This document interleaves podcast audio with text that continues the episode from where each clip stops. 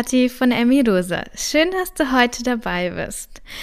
Ich freue mich heute unglaublich, dieses Interview mit dir teilen zu können, weil ich glaube, dass es nochmal einen ganz neuen Blickwinkel, eine andere Sichtweise auf das Thema der Essstörung wirft, anders als wir das jetzt bisher immer im Podcast ähm, thematisiert haben. Nämlich, ich habe heute eine Expertin hier im Interview. Diese Expertin ist die Julia. Die Julia ist äh, psychologische Psychotherapeutin, die sich auf die Therapie von Essstörungen spezialisiert hat. Sie ist über ja, Zufälle, ich glaube ja nicht an Zufälle, das weißt du bestimmt, ähm, zum Thema Essstörungen gekommen durch ihre Masterarbeit zum Thema Germany's Next Top Model, dann über ihre, äh, die, ihre Therapieausbildung und promoviert jetzt auch noch im Bereich der Essstörungen und ja, hat sich so zur Mission gemacht, die Therapie der Essstörungen zu verbessern und auch natürlich noch, weil es ihre Mission ist, in ihrem Privatleben, in Anführungszeichen, hat sie einen Instagram-Account eröffnet und so haben wir uns auch gefunden. Was ich unglaublich spannend finde, weil da, wenn du diesen Instagram-Account kennst, genau das wissenschaftlich belegt sehen wirst, was wir als Betroffene oder ehemalige Betroffene tagtäglich so erleben. Und das finde ich unglaublich spannend, weil dadurch so eine Legitimation und eine, ja, Hoffnung irgendwie entsteht, die mh, wissenschaftlich einfach fundiert ist. Und ja, da habe ich mich so unglaublich gefreut. Äh, habe ich ja jetzt noch gar nicht gesagt, ja, dass die Julia gemeint hat, ja, sie hat Bock, dieses Interview mit mir zu machen. Und ja, es ist auch ziemlich lang geworden. Also jetzt äh, mach's dir gemütlich, hol dir ein kühles Getränk, setz dich in die Sonne oder geh im Park spazieren oder was auch immer, worauf du gerade Lust hast, wo du gerade bist. Genieß das Interview, äh, hol dir ganz viel Inspiration und ganz viel Spaß mit der Folge. Jetzt geht's los. Hallo und herzlich willkommen, liebe Julia, im Emilosa Podcast zum zweiten Mal, für uns zumindest. Juhu! Ja, vielen Dank, Kathi. Ich freue mich, wieder hier zu sein bei dir. Dankeschön. Wir müssen, glaube ich, erstmal aufklären, wieso bist du denn für uns schon wieder da? Ja, soll ich es aufklären ja. oder lässt du die Bombe platzen? Nee. Ja, ähm, Kathi und ich hatten uns ja schon mal zum Podcast getroffen, aber das Problem, also ich war das Problem, mein Mikrofon besser gesagt, ähm, und zwar war die Soundqualität wirklich ganz, ganz schlecht beim letzten Mal, ne, muss man sagen. Also man hat mich oft gar nicht so richtig verstanden. Worte waren weg, ähm, sind irgendwie nicht angekommen auf der Aufnahme. Und ähm, dann haben wir halt gesagt, dass wir das einfach, ja, nochmal wiederholen, weil es auch so nett war. Ne? Wir haben uns irgendwie ja, nett unterhalten. das Coolste fand ich dann, hast du mir so eine Sprachnachricht äh, geschickt, in der du dann gesagt hast, ähm, es hört sich an, als hätte ich ein Tuch vorm Mund im Mund. Ja, als wäre ich irgendwie geknebelt. So hat sich das angehört.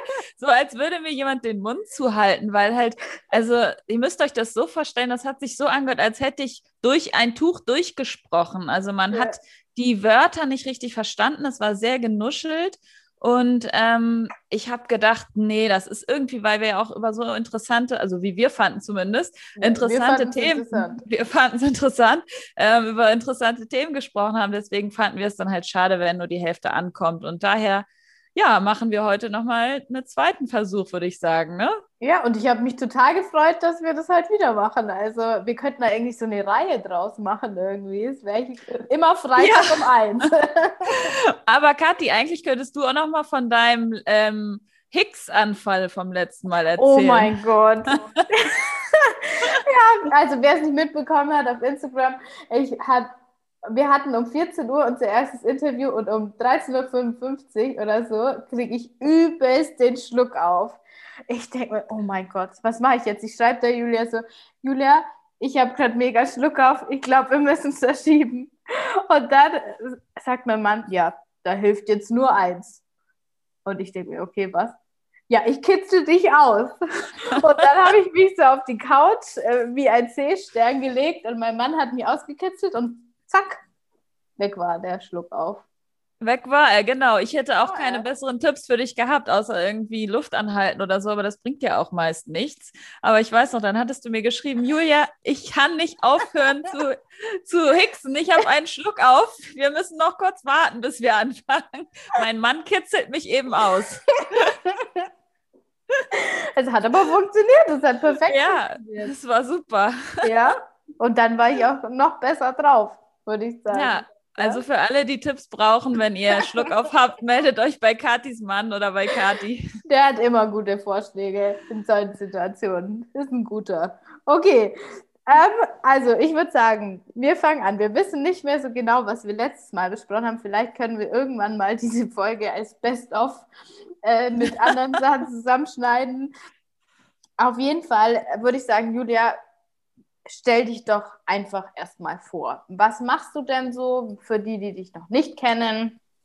Wieso bist mhm. du heute hier bei mir? Ja, da, das ist ein guter Einstieg, finde, würde ich sagen.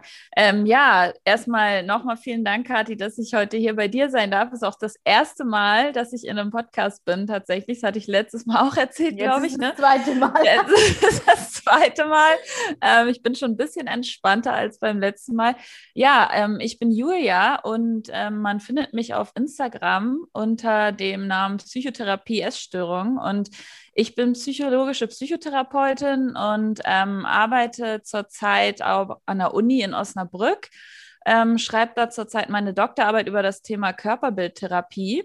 Und ähm, Kathi und ich sind ja auf Instagram irgendwie aufeinander aufmerksam geworden, weil ich mich vor gut zwei Monaten, das war am 1. März, weiß ich noch ganz genau, da hatte ich nämlich Urlaub und ähm, wir wissen alle, es ist gerade irgendwie Lockdown und Corona und man kann irgendwie nicht wirklich was machen. Und dann habe ich mich mehr oder weniger aus Langeweile auf Instagram ähm, registriert, weil ich gesehen habe, es gibt irgendwie kein ähm, Spezialaccount, zumindest von PsychotherapeutInnen, die auf Essstörungen spezialisiert sind. Also es gibt einige Accounts, ähm, die so ihren Recovery-Prozess oder ne, beschreiben, wie sie es geschafft haben, aus der Essstörung rauszukommen, was ich auch super wichtig finde, vor allem wenn man eben selber davon betroffen ist, auch andere zu sehen oder Tipps von anderen oder Anregungen zu bekommen, wie andere es geschafft haben. Ich glaube, es ist sehr wertvoll.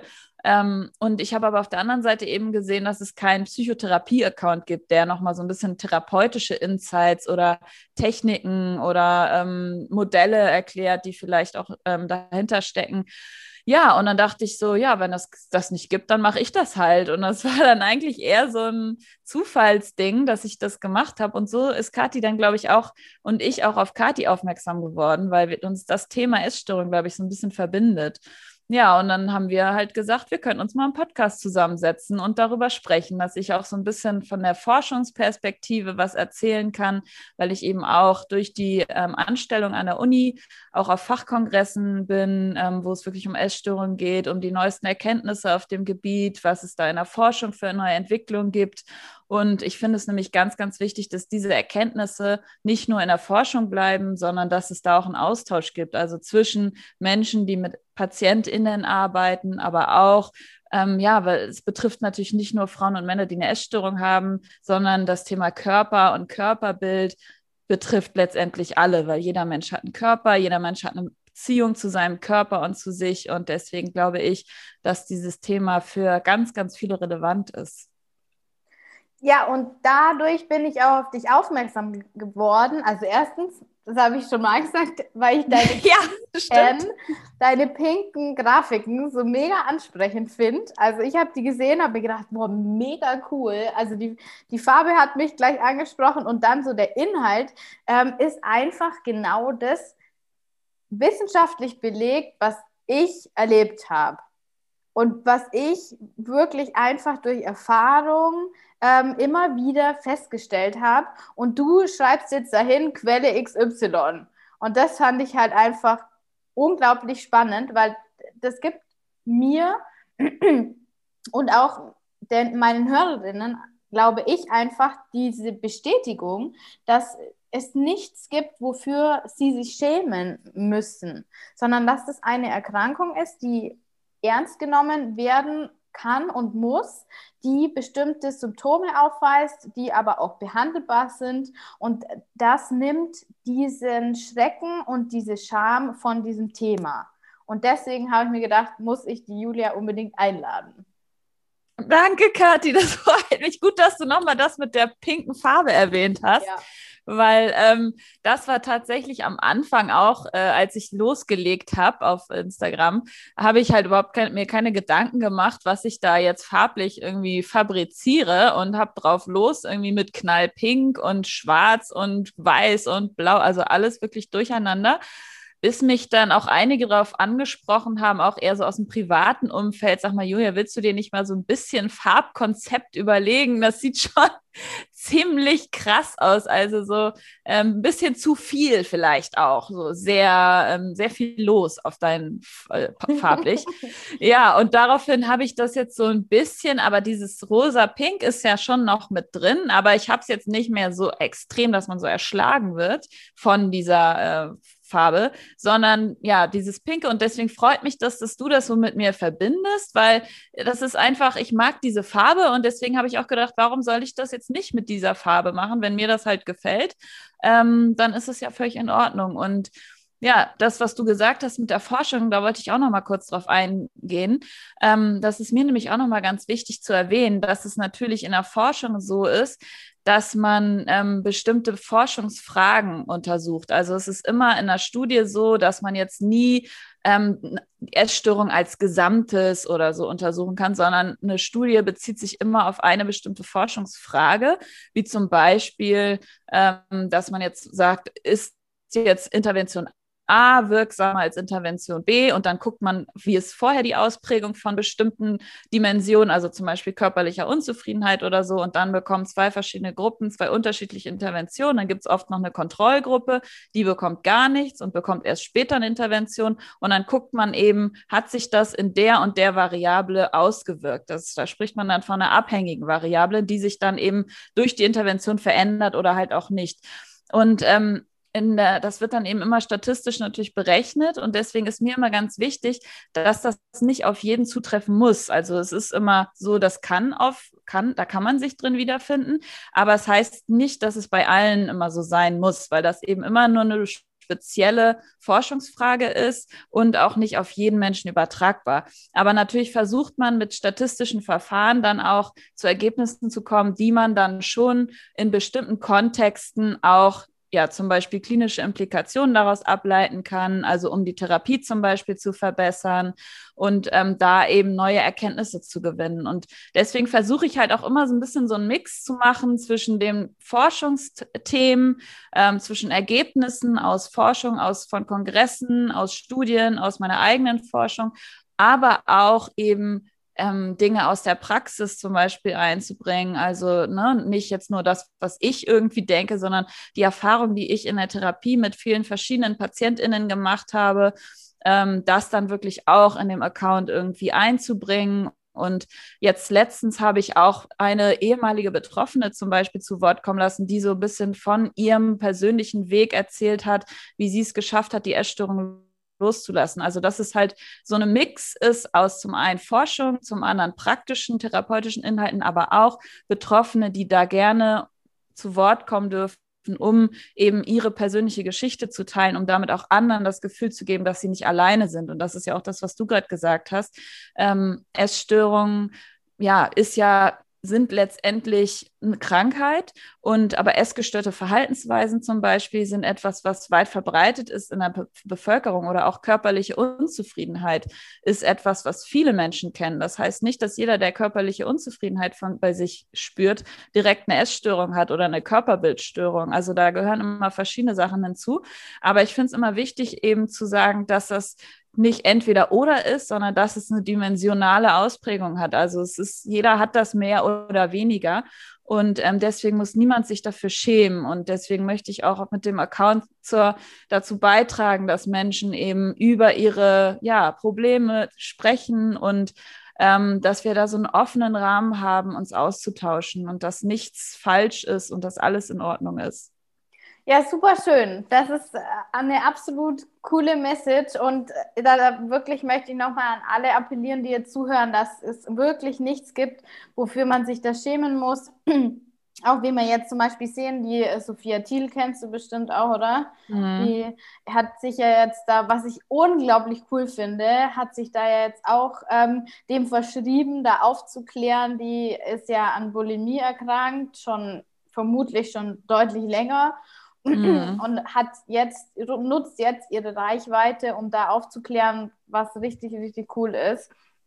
Und wirklich jede, die sich da angesprochen fühlt und auch jeder, ähm, soll unbedingt sich da Unterstützung holen. Das, und, und auch wirklich offen damit umgehen. Das ist ein Prozess, das weiß ich auch. Da muss man warten, bis irgendwann der richtige Zeitpunkt kommt, wo man sich einfach mutig genug fühlt, das anzusprechen. Das ist nicht leicht, aber ähm, da habe ich auch, glaube ich, eine Podcast-Folge dazu gemacht.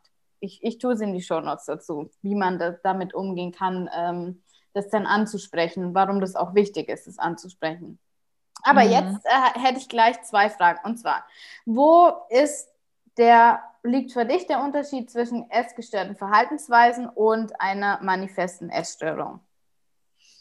Diese Frage, Kathi, kriege ich so oft. Das ist wirklich so die typische Frage, die ganz, ganz viele haben. Ähm, und das ist, ja, es ist, wie soll man das beschreiben? Also ähm, eine Ess zu einer Essstörung gehören verschiedene Kriterien. Man spricht dann von sogenannten diagnostischen Kriterien, die erfüllt sein müssen, damit man dann sagt, diese Person hat eine Essstörung.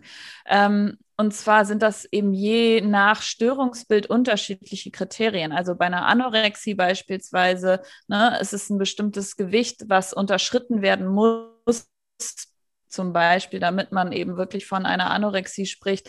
Ähm, bei einer Bulimie ist es ja eher, dass da Essbrechanfälle im Vordergrund stehen. Die müssen mit einer bestimmten Regelmäßigkeit und auch über einen bestimmten zeitlichen Rahmen ähm, auftreten, damit man überhaupt dann auch von einer Bulimie spricht, beispielsweise genauso bei einer Binge-Eating-Störung. Ähm, da gibt es bestimmte zeitliche Kriterien, die erfüllt sein müssen, damit eben dann wirklich die Diagnose auch gestellt werden darf. Und das ist ganz, ganz wichtig, weil es eben wie gesagt, Erkrankungen sind und ähm, damit man eben dann auch von einer Erkrankung spricht, muss eben ein gewisser Schweregrad auch überschritten sein. Ähm, und das ist eben der Unterschied zum Beispiel zu essgestörtem Verhalten. Also zu essgestörte Verhaltensweisen sind etwas, was einfach auf der Verhaltensebene sich zeigen kann, wie zum Beispiel eben ein sehr Diät, ja, Diätverhalten, ähm, also sehr restriktives Essen, Weglassen von Mahlzeiten ne? oder zum Beispiel Nachtisch nicht mehr essen, weil man Zucker nicht mehr essen, also so sich sehr einschränken in seinem Essverhalten. Ähm, da würde man dann davon sprechen, dass das eben gestörte Verhaltensweisen sind, die aber nicht gleichzusetzen sind mit einer Essstörung. Also nicht jeder, der eine Diät macht, hat eine Essstörung automatisch, aber gleich gleichzeitig ist es so, dass eben eine Diät zum Beispiel oder sehr restriktives Essverhalten einen Risikofaktor darstellen können, um eben eine Essstörung zu entwickeln.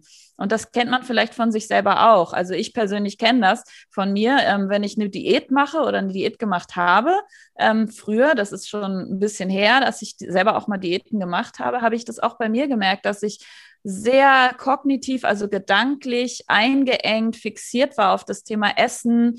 Ähm, ne? Wann esse ich, was esse ich, wie viel Kalorien hat das? Ne? Und das zählt alles eben dazu, dass das eine Form von essgestörtem Verhalten ist. Also ich bin nicht mehr frei in dem, was ich esse. Ich entscheide nicht nach meiner Intuition, sondern ich halte mich an Regeln, um die Kalorien, zum Beispiel ein Kaloriendefizit herzustellen, um abzunehmen. Und ähm, Gleichzeitig ist mir ganz wichtig zu sagen, dass auch nicht jeder, der jetzt eine Diät macht, sofort irgendwie essgestört wird. Ja, also es ist sehr, sehr subjektiv und ich würde jeden einfach dazu einladen, sich selber dahingehend zu hinterfragen und zu überlegen, ähm, aus welchem Grund esse ich das oder das nicht und ähm, was sind da die Hintergründe? Weil ähm, manchmal ist es ja auch so, dass man zum Beispiel Unverträglichkeiten hat und deswegen bestimmte Lebensmittel nicht isst. Ne? Das hat dann aber nichts mit essgestörtem Verhalten zu tun, sondern das hat dann eben auch gesundheitliche Gründe. Und ähm, bei einer Essstörung ist es eben so, dass dieses Thema Essen natürlich einen extrem großen Raum einfach in der Wahrnehmung des mhm. Betroffenen mhm. einnimmt. Also die Gedanken kreisen sich hauptsächlich um das Thema Essen. Das Verhalten ist häufig, spiegelt sich auch irgendwo wieder ne, durch diese, man sagt dazu, kognitive Einengung auf das Thema Figur, Gewicht, Kalorien.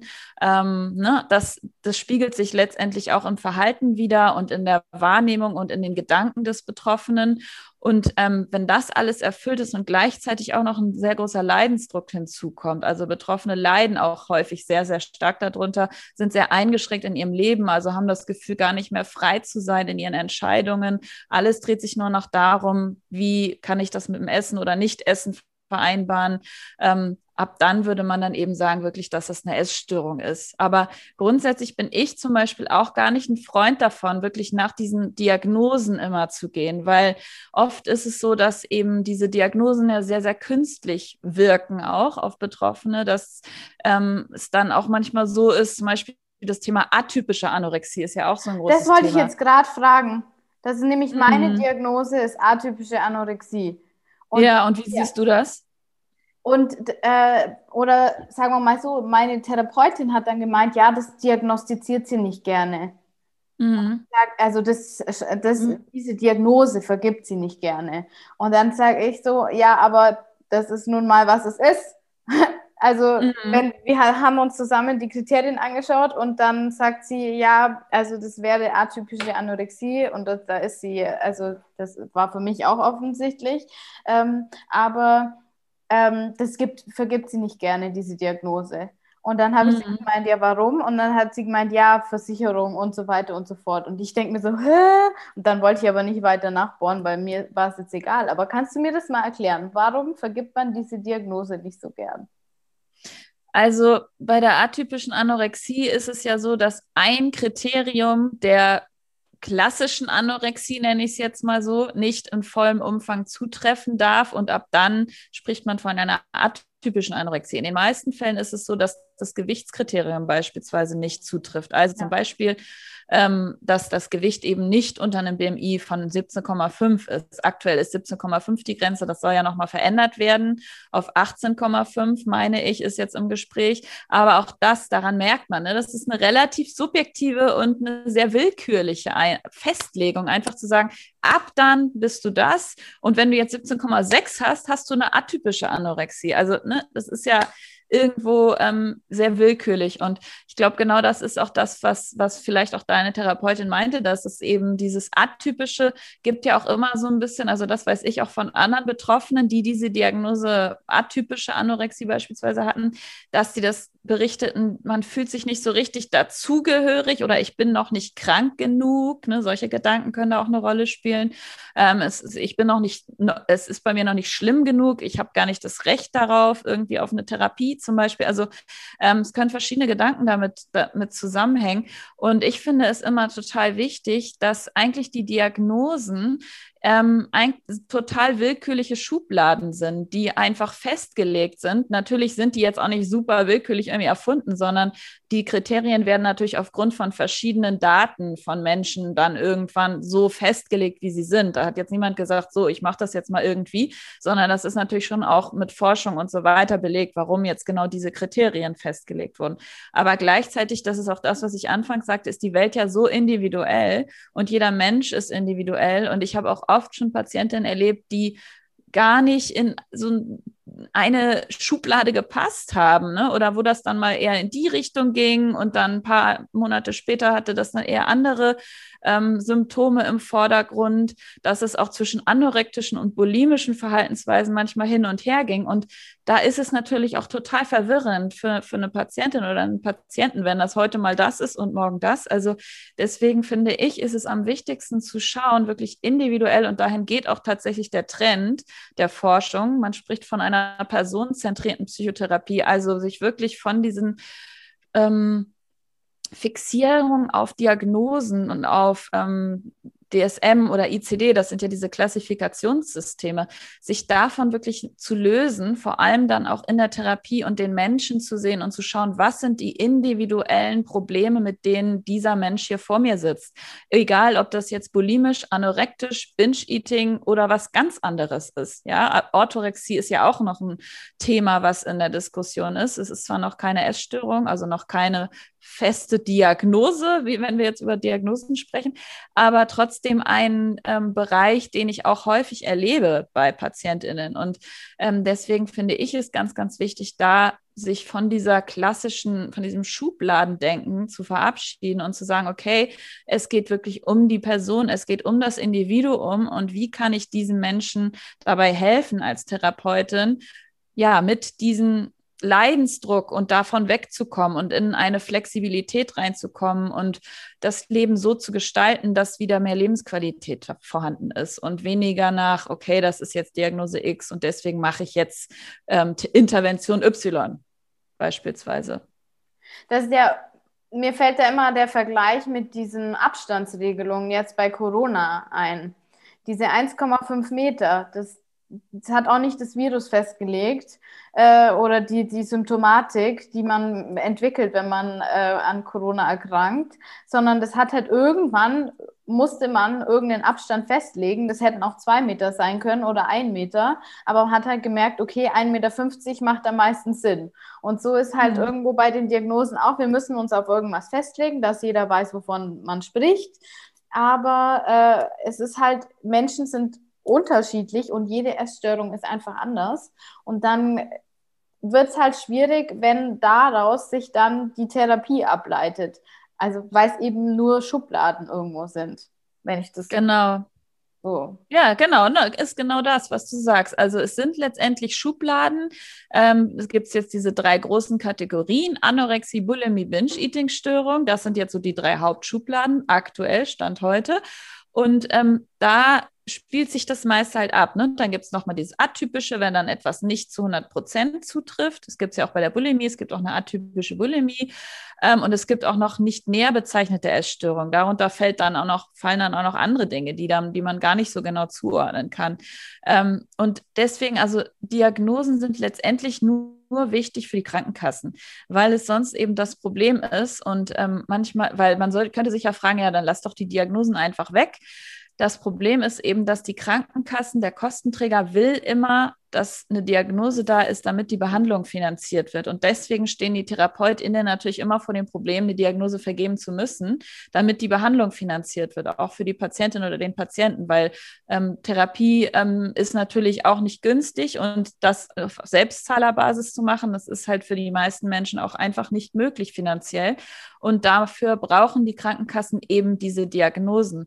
Wenn das nicht wäre, wäre das letztendlich überflüssig. Ne? Also es ist einfach nur nur für die Abrechnung relevant. Ja, da muss ich aber sagen, für mich war das extrem wichtig. Mhm. Also für mich war das extrem wichtig. Das war auch, als ich da war, so die ersten Sitzungen hat sie auch gemeint, ja, was ich denn von ihr bräuchte. Und für mhm. mich war das unglaublich wichtig, einfach die Diagnose auf dem Papier stehen zu haben. Weil mhm. ich, ich konnte mir das natürlich schon erklären. Also wenn, da muss man sich nur einmal die ICD-10 anschauen äh, und, und dann sieht man ziemlich schnell, wo man drin steht. Also kann ich als Betroffene oder früher eben als Betroffene einfach sagen. Aber es war was ganz anderes, mir das selber zuzugestehen, dass ich das jetzt verdient habe. Weil für mich war das immer so, ich, ich sehe nicht krank aus, äh, ich, ich fühle mich aber verdammt krank aber niemand nimmt es irgendwie so wahr. In meiner Umgebung war ja auch Ziel der ganzen Geschichte, dass, nicht, dass das nicht so, dass das nicht publik wird. Ähm, aber für mich war das unglaublich wichtig, das einmal zu sehen. Und dann hat sie mich auch gefragt, ja, wo soll das dann stehen? Wie, wie müsste das aussehen? Und dann habe ich gesagt, das ist mir eigentlich egal. Hauptsache es ist irgendein Stempel drauf, so gefühlt. Und dann habe ich die Legitimation. So, also ich glaube, es kann schon wichtig sein, wenn man selber nicht das Gefühl hat, dieser, also dieser Leidensdruck ist wert genug sozusagen. Ja, ja, das kann ich total verstehen. Und ich glaube, das kennen auch viele, ne? dass das dann wirklich nochmal so eine Bestätigung ist, okay, ich habe das Recht darauf, jetzt auch hier zu sein. Ne? Das ist das, was du meinst. Und ich finde es auf der anderen Seite aber auch nochmal ganz wichtig, dass ähm, zum Beispiel jetzt, wenn wir jetzt über eine Bulimie sprechen, da gibt es ja zum Beispiel ein zeitliches Kriterium, dass mindestens zweimal die Woche ein Essanfall auftreten muss über einen gewissen Zeitraum.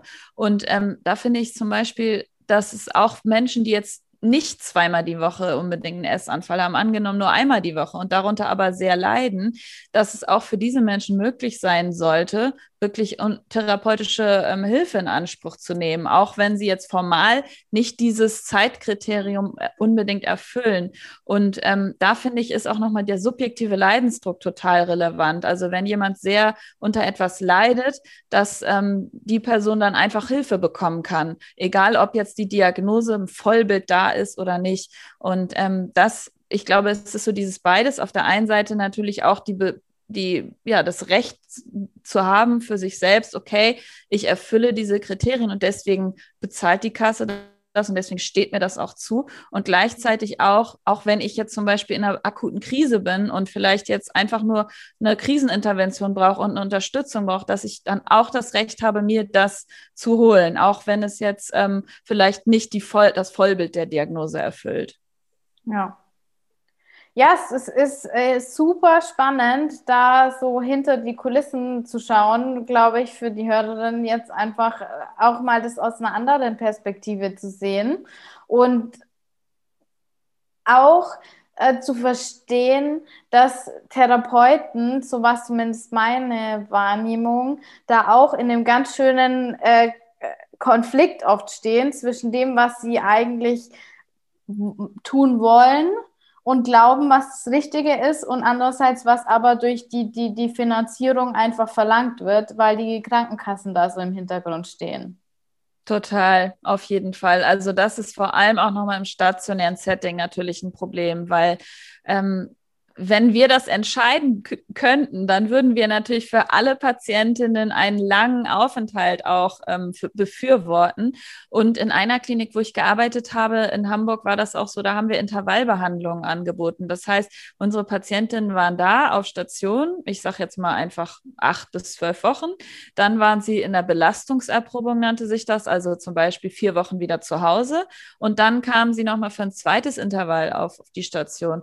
Und das war für viele viele super wichtig, weil ähm, die große Angst ist oft nach dem stationären Aufenthalt, dass wieder, wenn sie zu Hause, wenn die Patientin oder der Patient wieder zu Hause ist, dass er wieder oder sie in alte Verhaltensmuster zurückfällt. Ne? Das kann, kann man sich auch gut vorstellen. In der Klinik ist es ja so ein geschützter Rahmen. Da ist man irgendwie rund um die Uhr betreut. Da sind die Krankenschwestern, da sind die äh, Psychotherapeuten, da sind die Ärzte, da sind die ganzen Ergotherapeuten, Kunsttherapeuten, alles Mögliche, was da eben auf Station ist, Ernährungsberater und so weiter. Und dann bin ich wieder zu Hause und auf einmal habe ich, fällt das alles weg von heute auf morgen. Ne? Und das ist natürlich ein krasser Kontrast. Und deswegen ist es eben auch, na, vor allem nach der stationären Behandlung, ist die Rückfallquote sehr, sehr hoch bei Essstörungen, weil ich natürlich auf einmal wieder auf mich allein ja, auf mich allein gestellt bin und dann alles umsetzen soll, was ich in acht Wochen mit einem multiprofessionellen Team gelernt habe. Das ist natürlich eine massive Überforderung für viele. Und ähm, daher fand ich das Konzept zum Beispiel total gut, dass wir da diese häusliche Belastungserprobung gemacht haben und unsere Patientinnen dann wieder zurückgekommen sind und wir dann wirklich da angesetzt haben im zweiten Intervall, wo hakt es zu Hause, was war schwierig, wo gab es vielleicht Rückfälle? Und Rückfälle sind ganz normal, das möchte ich auch nochmal sagen. Also es ist nicht schlimm, einen Rückfall zu haben, das ist überhaupt nicht, ja, schlimm, sondern das gehört auch dazu. Und wichtig ist es eben zu schauen, warum ist es passiert passiert und daraus eben auch dann vielleicht beim nächsten Mal abzuleiten, was ich machen kann, damit es beim nächsten Mal nicht nochmal zu einem Rückfall kommt zum Beispiel. Also es ist gar nicht schlimm, dass Rückfälle ähm, entstehen. Und ähm, das, aber dieses Vorgehen, was ich gerade sagen wollte, dieses Intervall, diese Intervallbehandlung, hat dazu geführt, dass wir damals, ähm, also es ist jetzt schon ein bisschen her, dass ich auf der Station war, aber dass wir sehr, sehr viele Klagen bekommen haben von außen, vom medizinischen MDK nennt sich das. Das ist so ein Dienst, der halt überprüft, ob Behandlungen angemessen sind. Ähm, und dass wir da sehr, sehr viele Klagen eben beantworten mussten. Das habe jetzt nicht ich gemacht, sondern die leitende ähm, Psychotherapeutin damals. Ähm, Und das ist natürlich für viele Kliniken dann auch so ein Grund zu sagen, das machen wir nicht, ne? weil das eben mit viel zusätzlichem bürokratischem Aufwand verbunden ist und dann manchmal im schlimmsten Fall eben die Behandlung auch nicht finanziert werden von den Kostenträgern, weil die sagen, das war nicht nötig zum Beispiel. Ne?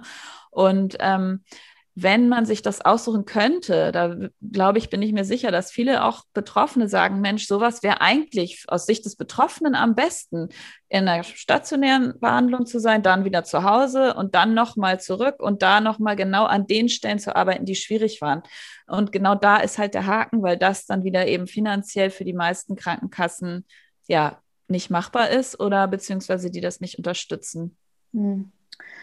Total schade weil ich das einfach auch aus meiner eigenen Geschichte kenne, egal um, um welches Thema innerhalb der Essstörung oder auch äh, in Bezug auf Sportverhalten, ähm, habe ich immer wieder gleiche Zyklen durchlaufen müssen und immer wieder versuchen müssen anzufangen, um, um dann irgendwann einfach zu merken, okay, jetzt geht's besser als das letzte Mal oder das vorletzte Mal und jetzt geht's noch besser als das letzte und das vorletzte Mal. Also diese Vorstellung, man geht in so eine, das ist so ein linearer Verlauf, das kann man sich total abschminken. Also das, das meiner Erfahrung nach funktioniert es überhaupt nicht, äh, da zu denken, ab heute mache ich alles richtig. Das funktioniert sowieso in keiner, äh, keiner Gewohnheitsänderung und, und, und schon gar nicht, wenn so tiefe Muster und so viel, so, ja, einfach so ein, so ein Wust aus Gedanken und Verhaltensweisen sind, die man sich über Jahre einfach angeeignet hat, wo so viel, so viele Konflikte auch drunter liegen, da dann zu denken, ja, ab morgen ist alles gut. So funktioniert das einfach nicht. Und, und das ist auch das, was ich immer versuche mitzugeben in dem Podcast, dass es darum geht, dass du lernst, die Essstörung erstmal so als Signal zu sehen. Also bei mir ist es immer so gewesen, wenn es irgendwas wieder gegeben hat in meinem Leben, was eigentlich gar nichts mit dem Thema zu tun hatte, was mich aber gerade belastet hat, dann kommt die Symptomatik wieder hoch. Und dann kann ich schauen, ah, okay, was ist da jetzt wieder? Und das ist heute noch so, wenn ich zum Beispiel unglücklich bin, wenn ich viel im, durch den Lockdown halt die ganze Zeit daheim sitze, dann fange ich wieder an, mein Essen irgendwie einzuschränken. Und dann weiß ich schon, aha, okay, es liegt jetzt nicht am Essen, sondern ich, ich habe halt gerade ein Problem mit dem Lockdown zum Beispiel und was kann ich tun, um diese Problematik zu verändern. Und nicht dann zu denken, ja, das ist Essstörung, alles scheiße und morgen soll das weg sein. Äh, das ist die Einstellung, die meiner Meinung nach nichts bringt. Ja, auf jeden Fall. Sehe seh ich genauso, Kathi. Ganz, ganz wichtiger Punkt. Also, weil das ist auch oft dann so, ne, dass es halt, ähm, ne, man hat dann schnell so eine Erwartungshaltung von, das muss jetzt alles gleich funktionieren. Ne? Ich kenne das auch von mir und das kennen wahrscheinlich die meisten. Wir leben ja auch in so einer Gesellschaft, wo man sehr auf Erfolg und auf Optimierung getrimmt ist. Und auch wenn man, ne, dass man dann schnell Verbesserungen und Veränderungen erzielen möchte und dann auch langfristig und nicht wieder in alte Muster zurückfallen und konstant und so. Ähm, und das ist natürlich auch so eine, ähm, ne, das, wie du gerade gesagt hast, das setzt einen selber natürlich unter Druck. Und ich glaube, auch Rückschritte gehören genauso dazu wie Fortschritte. Das ist ein totaler Prozess. Und ähm, was du gerade gesagt hast, das versuche ich auch immer Patientinnen zu erklären, dass jeder Mensch, ich nenne das immer gern Achillessehne, jeder Mensch hat seine persönliche Achillessehne. Bei dem einen ist es das Essen, bei dem anderen ist es zum Beispiel, weiß ich nicht was, äh, fang an, irgendwie Computerspiele zu machen oder bei dem nächsten, der verfällt in so einen sehr sozialen Rückzug, ne? Oder in so eine schon fast so eine depressive Antriebslosigkeit.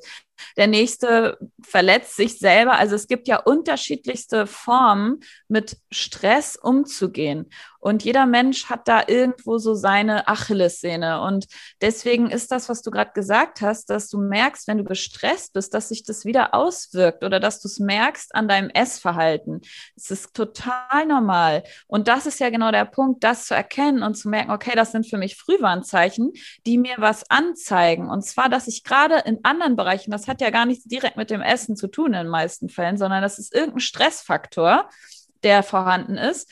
Ähm, und das zeigt sich dann bei dir in dem Moment im Essverhalten. Bei anderen können das auch Ängste sein. Ne? Das ist auch ganz häufig der Fall, dass ich dann wieder merke, ich bin total angespannt, total ängstlich in Situationen und ich kann oder ich kann nicht mehr schlafen. Also es sind ganz, ganz subjektiv und ganz individuelle Achillessehnen, die wir alle haben. Und das erstmal zu erkennen, wo bin ich da, wo ist meine persönliche Achillessehne und das als Frühwarnzeichen zu nehmen und sich selber zu fragen, wie kann ich da jetzt gerade mir was Gutes tun, wo kommt das her, was ist eigentlich mein Bedürfnis, was steckt eigentlich gerade dahinter, dass mein Körper mir jetzt gerade wieder zeigt, Mensch, das ist gerade ein bisschen viel. Ja, absolut. Ja. ja. Würdest du auch so unterschreiben? Ja, total. Also ich habe das auch wirklich so, diesen Gedanken ähm, angenommen, dass das halt mein Thema ist. Und das heißt nicht, dass ich damit dann unglücklich bin und dass ich damit dann ähm, mein Leben lang so zu kämpfen habe, sondern dass ich einfach das für mich nutzen kann, dieses System.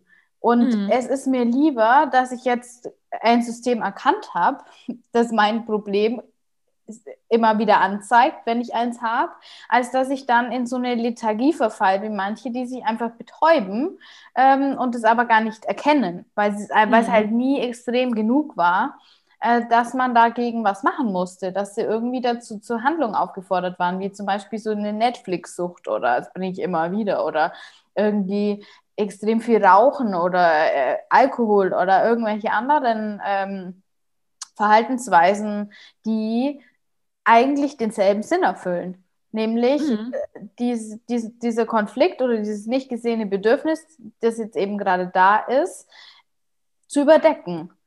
Mhm. Genau, es ist letztendlich immer irgendwie eine Form damit irgendwie umzugehen, ne? mit dem, was gerade, man sagt dazu in der Psychologie, wenn ein Bedürfnis frustriert ist, also nicht erfüllt ist, dann zeigt sich das eben oft entweder emotional, dass ich eben sehr gereizt bin zum Beispiel oder dass ich, ja, ne, im Essverhalten kann es sich auch zeigen oder in Ängsten kann es sich zeigen. Also es ist oft eben, dass eigentlich etwas ganz anderes dahinter steckt und das finde ich total schön, dass du das auch so sagst, dass du merkst, du bist dann irgendwie durch was gestresst, durch einen ganz anderen Faktor und das spiegelt sich dann im Essen wieder.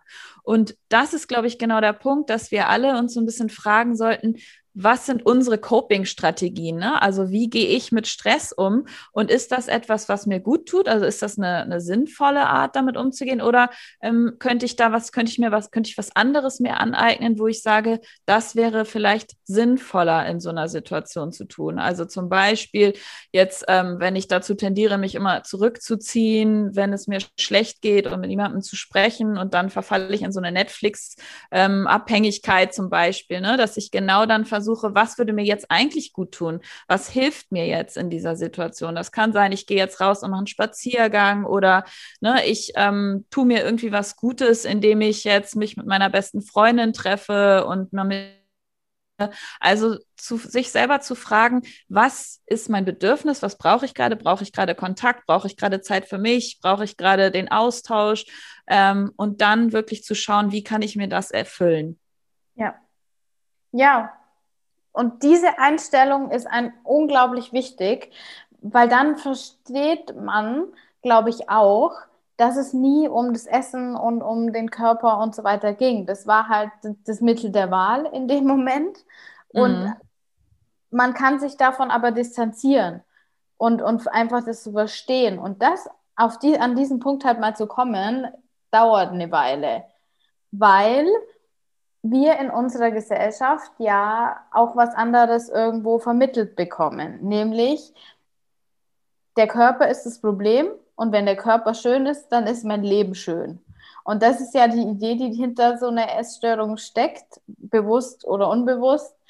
Wenn ich diesen Körper XY habe, dann ist mein Leben schön, dann sind meine Probleme gelöst, dann ist alles einfach und leicht. Ich bin beliebt, und ich bin glücklich und ich äh, liege die ganze Zeit auf irgendeiner Insel am Strand. Leider passiert das nie. Das Leben ist dann nie so einfach, selbst wenn man dann das Gewicht äh, XY erreicht hat. Und dann denkt man, ja, wenn es noch drei Kilo weniger sind, dann kommt die Insel und das Glück. Wieso ist das denn so, Julia? Ja, Kathi, jetzt. Also, wie du schon richtig dargestellt hast, das ist ja ein Fass ohne Boden, ne? was du auch gerade gesagt hast. Also, es ist immer, es geht immer noch mehr und es ist nie gut genug.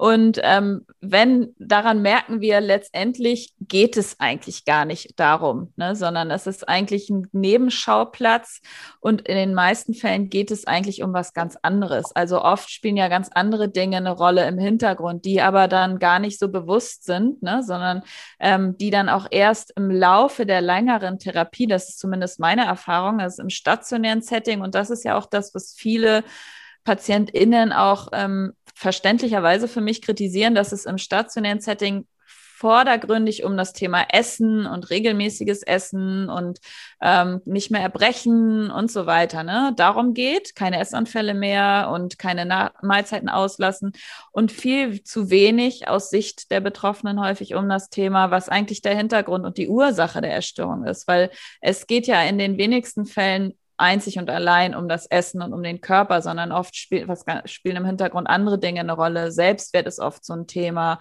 ne? und ähm, beziehungsweise Instabilität des Selbstwerts, Perfektionismus, also ich muss alles immer perfekt machen, ich kann mir keine Fehler erlauben, sehr starkes Kontrollbedürfnis, was auch häufig dahinter steckt.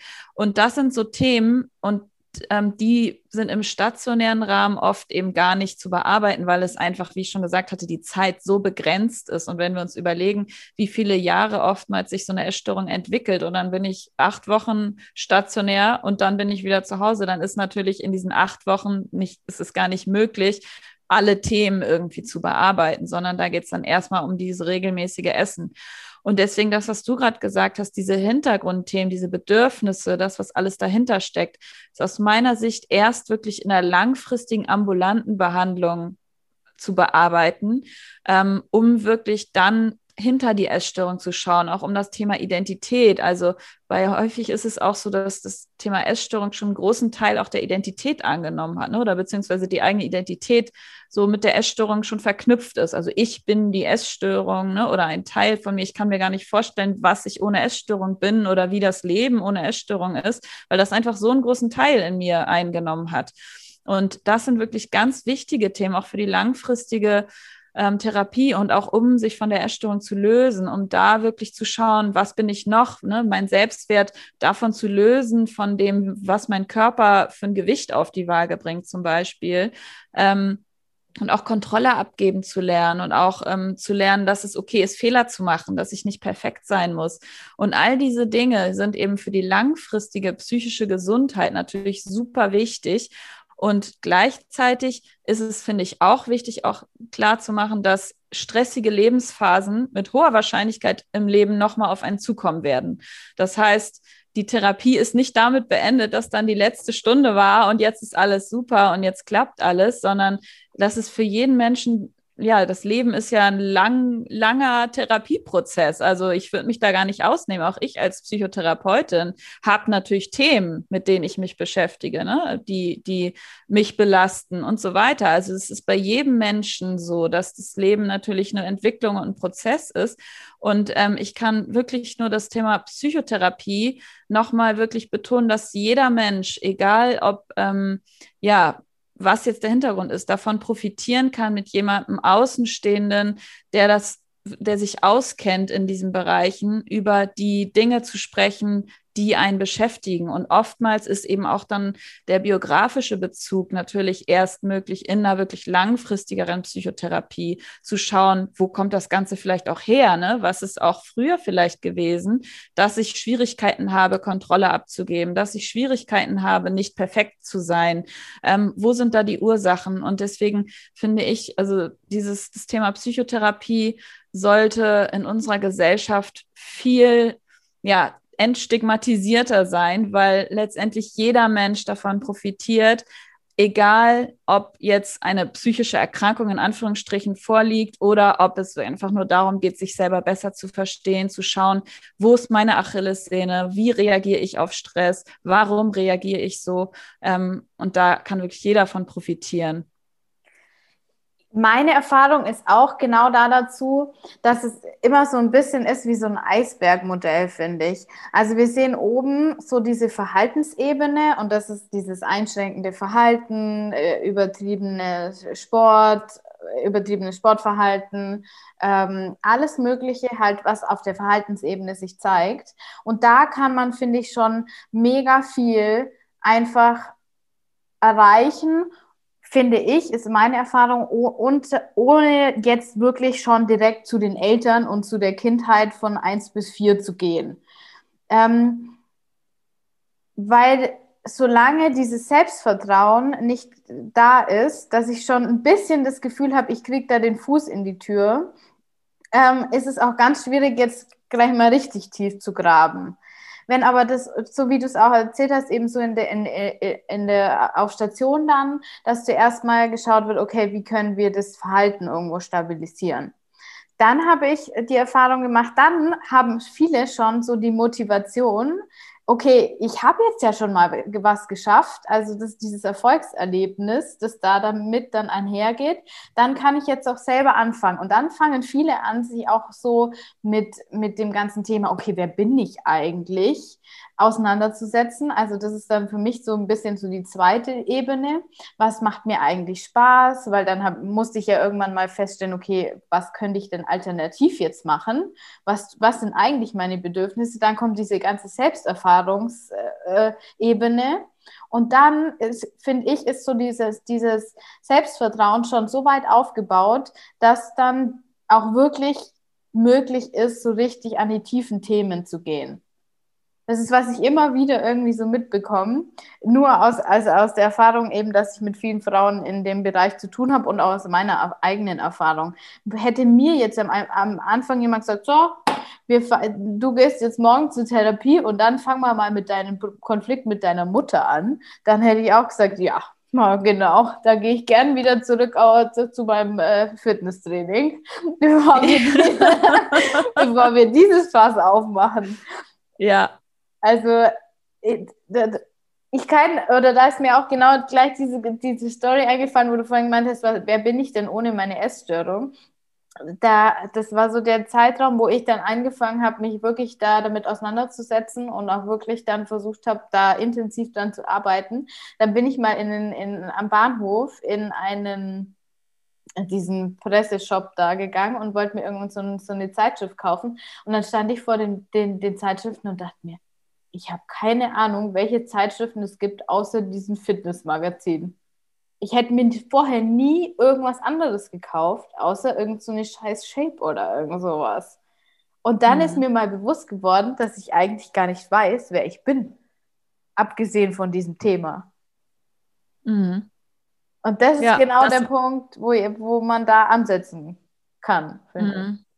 Ja, das ist total der Prozess, ne? Auch was ja. du gerade was du gerade gesagt hast. Also das kann man gar nicht alles auf einmal machen, sondern das ist eben eher diese ungesunde Erwartungshaltung, dass alles gleichzeitig jetzt sich verändern muss, was e total unrealistisch ist. Und ähm, es ist wie du schon gesagt hast, an der Verhaltensebene kann man natürlich am besten ansetzen. Ne? Also das ist genau der Punkt. Also ich bin natürlich Verhaltenstherapeutin, das muss man jetzt auch nochmal dazu sagen. Es gibt natürlich auch unterschiedliche Ansätze. Was sagt die Psychoanalyse wohl dazu? genau, also es gibt ja sehr unterschiedliche. Die hole ich dann als nächstes in den Podcast. Die machst du dann als nächstes. und dann mal uns zusammen. Nein, ich habe grundsätzlich auch, ich finde, jede, jede, ähm, jedes Richtlinienverfahren hat seine absolut seine Berechtigung. Und es ist auch so eine sehr individuelle Frage, ne? wo fühle ich mich am wohlsten und wo möchte ich, was, was liegt mir vielleicht am meisten. Ne? Und in der kognitiven Verhaltenstherapie, wie der Name schon sagt, ist es natürlich das erste primäre Ziel des Verhalten und da anzusetzen, weil das natürlich auch am leichtesten greifbar ist einfach. Ne? Also wenn man sich jetzt vorstellt, ähm, ich versuche als erstes an der Emotion anzusetzen, das ist natürlich relativ schwierig jetzt zu sagen, so, jetzt versuchen wir mal, dass wir nicht mehr unzufrieden sind mit uns und mit unserem Körper und ich möchte jetzt nicht mehr, dass du dich schämst und dass du Angst hast vor einer Gewichtszunahme, das versuchen wir jetzt einfach mal nicht mehr zu machen. Und das ist natürlich ein schwieriger Ansatzpunkt. Ne? Und auf der anderen Seite zu sagen, wir suchen, setzen am Verhalten an und jetzt ne, versuchen wir erstmal aufzuhören, nach gut und schlecht die Nahrungsmittel zu unterteilen und die ganze Palette so ein bisschen ausgewogener zu gestalten. Da kann man natürlich schneller einen Fuß in die Tür kriegen in der Therapie.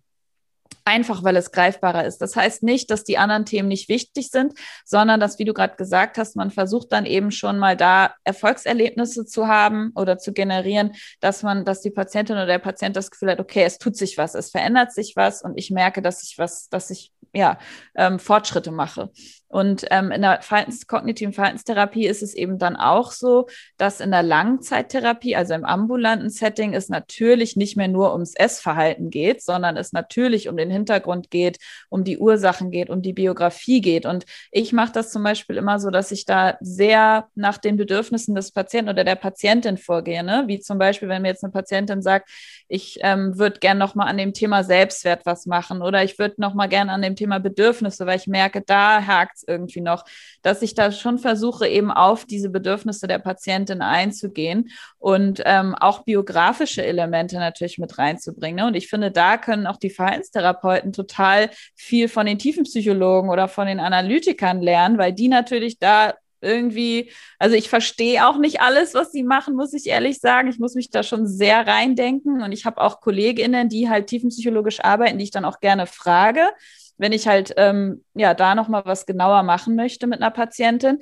Und ich finde den Austausch total wertvoll, also auch zwischen den unterschiedlichen Richtlinienverfahren. Es gibt ja auch noch die systemische Therapie, die das Ganze noch mal eher in so einen Bezugsrahmen im sozialen Kontakt setzt. Ne? Also davon ausgeht, dass jedes Individuum Teil eines Systems ist aus verschiedenen Menschen, mit denen man im, in Interaktion ist und dass das auch relevant ist dafür, wie ich mich verändere oder wie ich mich verhalte. Und auch da finde ich, das ist, hat so viele interessante und auch wertvolle Aspekte.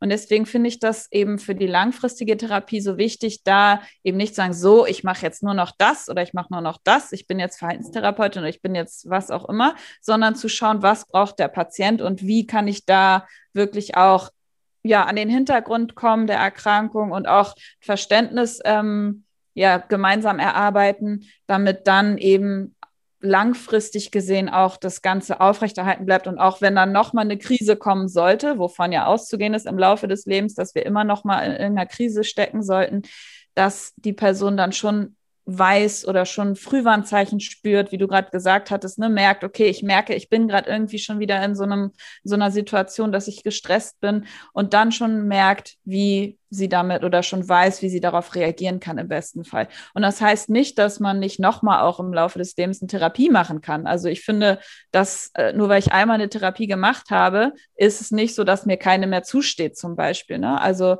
ähm, das ist auch nochmal ganz wichtig. Also ich finde Therapie das ist von den Krankenkassen auch geregelt. Also es ist so, dass immer zwei Jahre Pause sein muss von der Krankenkasse aus, bevor eine neue Therapie angefangen werden darf.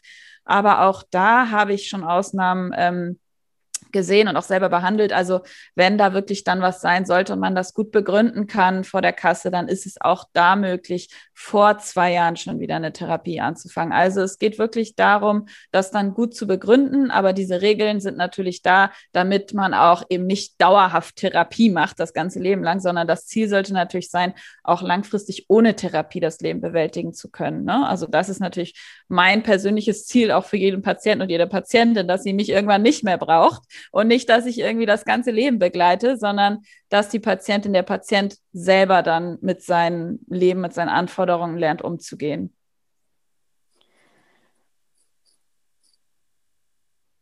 Wir, ich würde jetzt gerne nochmal auf dieses Schönheitsideal eingehen, weil du gerade schon angesprochen hast, so dieses Thema ähm, Scham, Perfektionismus, mh, mm, auch die Kontrolle über den Körper zu haben, das hängt meiner Meinung nach ganz viel zusammen und ist ja dein Spezialgebiet eigentlich aktuell. Also wie würdest du sagen, dass unser Schönheitsideal und auch die Verbreitung in den Medien mit der Entwicklung von Essstörungen zusammenhängt? Mhm. Ja, das ist auch eine, ist auch eine, eine meiner Lieblingsfragen. ähm, es hängt natürlich, also erstmal unser Schönheitsideal ist etwas, was, mit dem wir alle tagtäglich konfrontiert sind, ob wir wollen oder nicht. Dafür muss ich nicht auf Instagram schauen, sondern dafür muss ich eigentlich nur durch die Straße gehen. Äh, da sehe ich schon irgendwelche Plakate oder irgendwelche Zeitschriften am Bahnhof, ne? wenn, wenn was du gerade sagtest, auf den Covers sind dann ist das Schönheitsideal ja in der Regel auch sichtbar. Also wir sind alle damit konfrontiert und es ist so, dass das Schönheitsideal ähm, sich in den letzten 20 Jahren sehr, sehr stark in Richtung Schlankheit für die Frau verändert hat und bei den Männern in Richtung Muskulosität. Also Männer müssen immer muskulöser sein, laut aktuellem Schönheitsideal oder das, was als perfekt angesehen wird, also hohe Muskelmasse, niedriger Körperfettanteil. Und bei Frauen geht es eher in die Richtung Schlankheit, wobei ich da auch mittlerweile, das ist jetzt aber eher mein persönliches Gefühl, in der Praxis sehe, dass das gar nicht mehr unbedingt nur dieses klassische Dünnsein, Schlanksein ist, sondern auch da schon in so eine Richtung eher muskulös, muskulös dünn bei Frauen. Also dass auch der Wunsch ist, dass definierte Muskeln zu sehen sind, aber das Ganze eben eher sehr schlank. Ne, Und einen dicken Hintern. Das natürlich auch, ne? Also das ist, das ist auch hinzugekommen die letzten Jahre, der dicke, äh, der, der Booty, würde ja, man ja sagen. Ne? Genau. Ähm, genau. Nee, aber das hat sich eben sehr, sehr stark verändert, die letzten 20, 30 Jahre. Das ist auch in der Forschung, ähm, hat sich das eben gezeigt, wenn man jetzt mal so Magazine vergleicht, was noch vor 20 Jahren ähm, auf dem Cover war und wenn man das mit heute vergleicht, hat sich da durchaus einiges getan. Und ähm, das ist natürlich auch ein Faktor, der dazu beitragen kann. Kein alleiniger Faktor, aber ein Risikofaktor dafür, dass sich eben Essstörungen entwickeln. Und man hat eben gesehen, man spricht da von der sogenannten Internalisierung des Schönheitsideals. Das heißt, internalisiert bedeutet, ich habe etwas total verinnerlicht. Und das ist Teil meines Wertesystems geworden, ja. Und wenn ich dem eben eine sehr hohe Bedeutung beimesse, das ist eben auch unterschiedlich, ne? Jeder hat irgendwo, ist mit diesem Schönheitsideal konfrontiert. Für den einen hat es eine stärkere Bedeutung oder ich habe das stärker verinnerlicht als vielleicht jemand anders. Und je stärker ich dieses ähm, Schönheitsideal internalisiert habe oder verinnerlicht habe, desto höher ist auch das Risiko, dass ich eben dann irgendwann vielleicht auch dadurch mit, wenn andere Faktoren noch hinzukommen, eine Essstörung entwickle, weil ich eben dieses Ideal für mich als so bedeutsam erachte und versuche dem eben nachzukommen. Und da gibt es natürlich auch jetzt durch Social Media, ne, sind wir oft auch mit Frauen konfrontiert, mit Influencern, die ein bestimmtes Schönheitsideal oder das, Schlankheitsideal natürlich auch verkörpern, die dann eben auch auf Tipps geben, mehr Sport oder die Ernährung in einer gewissen Weise irgendwie zu anzupassen, um auch so auszusehen. Oder Fernsehsendungen gibt es ja auch mal habe ich auch meine Lieblingssendung Germany's Next Top Model, wo ich auch meine Masterarbeit drüber geschrieben habe. Das hatte ich letztes Mal auch erzählt, ne, Kathi, glaube ich, ja. mit der Masterarbeit. Ja, genau. Also für alle, ich hatte im, schon im Studium über das Thema Germany's Next Top Model meine Masterarbeit geschrieben, den Einfluss auf ähm, körperliche Unzufriedenheit bei gesunden Frauen. Und da kam eben auch raus, kurz zusammengefasst, dass eben das Schauen dieser Sendung einen signifikanten Einfluss hat darauf, wie wir uns mit uns und unserem Körper fühlen. Und das eben auch bei gesunden Frauen. Das heißt eben, dass nicht nur Frauen, die jetzt irgendwie dazu tendieren, Essstörungssymptomatik zu entwickeln oder schon entwickelt haben, dadurch belastet sind, sondern dass es auch Frauen eben ähm, ja, Auswirkungen auf Frauen hat, die sonst mit ihrem Körper vielleicht keine m, Probleme haben.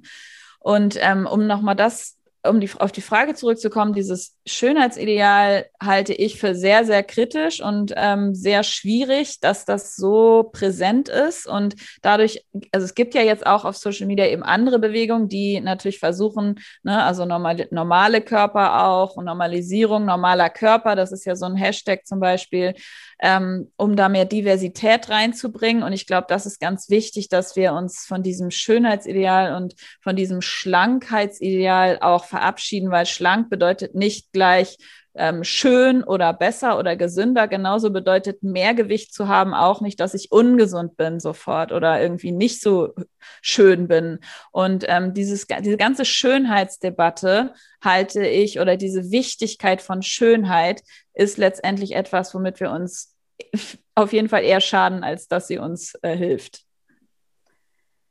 Würdest du also sagen, es geht nicht um das Thema ähm, ich finde meinen Körper ultra schön. Also dieses, äh, dieses Body Love Ding, Body Positivity, äh, sondern eher so Distanz zu bekommen oder, oder diese Identifikation mit dem Aussehen irgendwo re zu reduzieren zumindest. Oder nicht, loswerden ist vielleicht eine Illusion, aber dass einfach dieser Stellenwert des Aussehens reduzi äh, reduziert wird und nicht zu denken, ich muss jetzt jeden Tag irgendwie, was war das, hast du, hast du das gesagt, die Herzchen auf meinen Körper malen. So. ja, genau. Nee, also das ist genau, ist total wichtig. Dieses Thema Body Positivity, das ist ja ursprünglich entstanden. Das wissen vielleicht auch einige nicht. Body Positivity ist eine Bewegung, die entstanden ist aufgrund der Diskriminierung mehrgewichtiger Körper, die eben vorhanden ist. Und ich weiß jetzt gar nicht mehr genau, wann die Bewegung entstanden ist, aber vielleicht sagt das auch dem einen oder anderen, was gibt ja auch so eine Fat Acceptance Bewegung. Und daraus hat sich dann diese Body Positivity Bewegung entwickelt, dass eben der Hintergrund dessen eigentlich ist, dass jeder Mensch, egal ob er mehrgewichtig ist, normalgewichtig oder untergewichtig, ne, wenn man jetzt mal in diesen Dimensionen bleibt, genau gleich viel wert ist. Das ist der Hintergrund der Bewegung. Und ähm, es ist eben so, dass durch dieses Body Positivity, das, was du gerade gesagt hast, sich viele, und das kriege ich auch mit, unter Druck gesetzt fühlen, und das Gefühl haben, ich muss jetzt alles an mir lieben oder total toll finden. Tue ich aber nicht. Und jetzt, was passiert jetzt? Bin ich jetzt schlecht oder ne? Was, was ist jetzt der nächste Schritt?